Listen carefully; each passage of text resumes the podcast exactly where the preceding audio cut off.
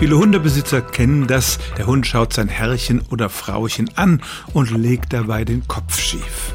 Das wird auf unterschiedliche Weise gedeutet, zum Beispiel so, dass der Hund einfach nur die Aufmerksamkeit des Besitzers erregen will.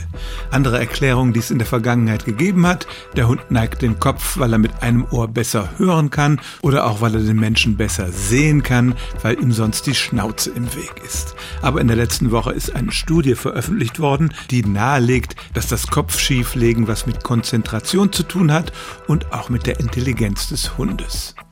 Ungarische Forscher baten die Besitzer von 40 Hunden, ihnen im Lauf von drei Monaten die Wörter für einige Spielzeuge beizubringen. Das heißt, die Hunde sollten lernen, sobald das Wort gesagt wurde, das entsprechende Spielzeug zu holen. Dabei zeigte sich, dass einige Hunde besser darin waren als andere. Die meisten lernten ein oder zwei Spielzeugnamen, aber andere auch viel mehr. Der beste Hund konnte sich 54 Spielzeuge merken. Und dann haben die Forscher geschaut, welche Hunde dann, wenn sie auf den Namen des Spielzeugs hörten, den Kopf schief legten. Und tatsächlich war es so, dass die begabten, schlauen Hunde in 43 Prozent der Fälle ihren Kopf schräg legten und bei den weniger talentierten waren es nur zwei Prozent.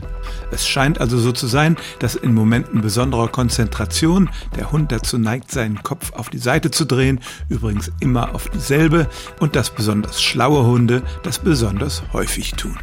Stellen auch Sie Ihre alltäglichste Frage unter stimmtz.radio1.de.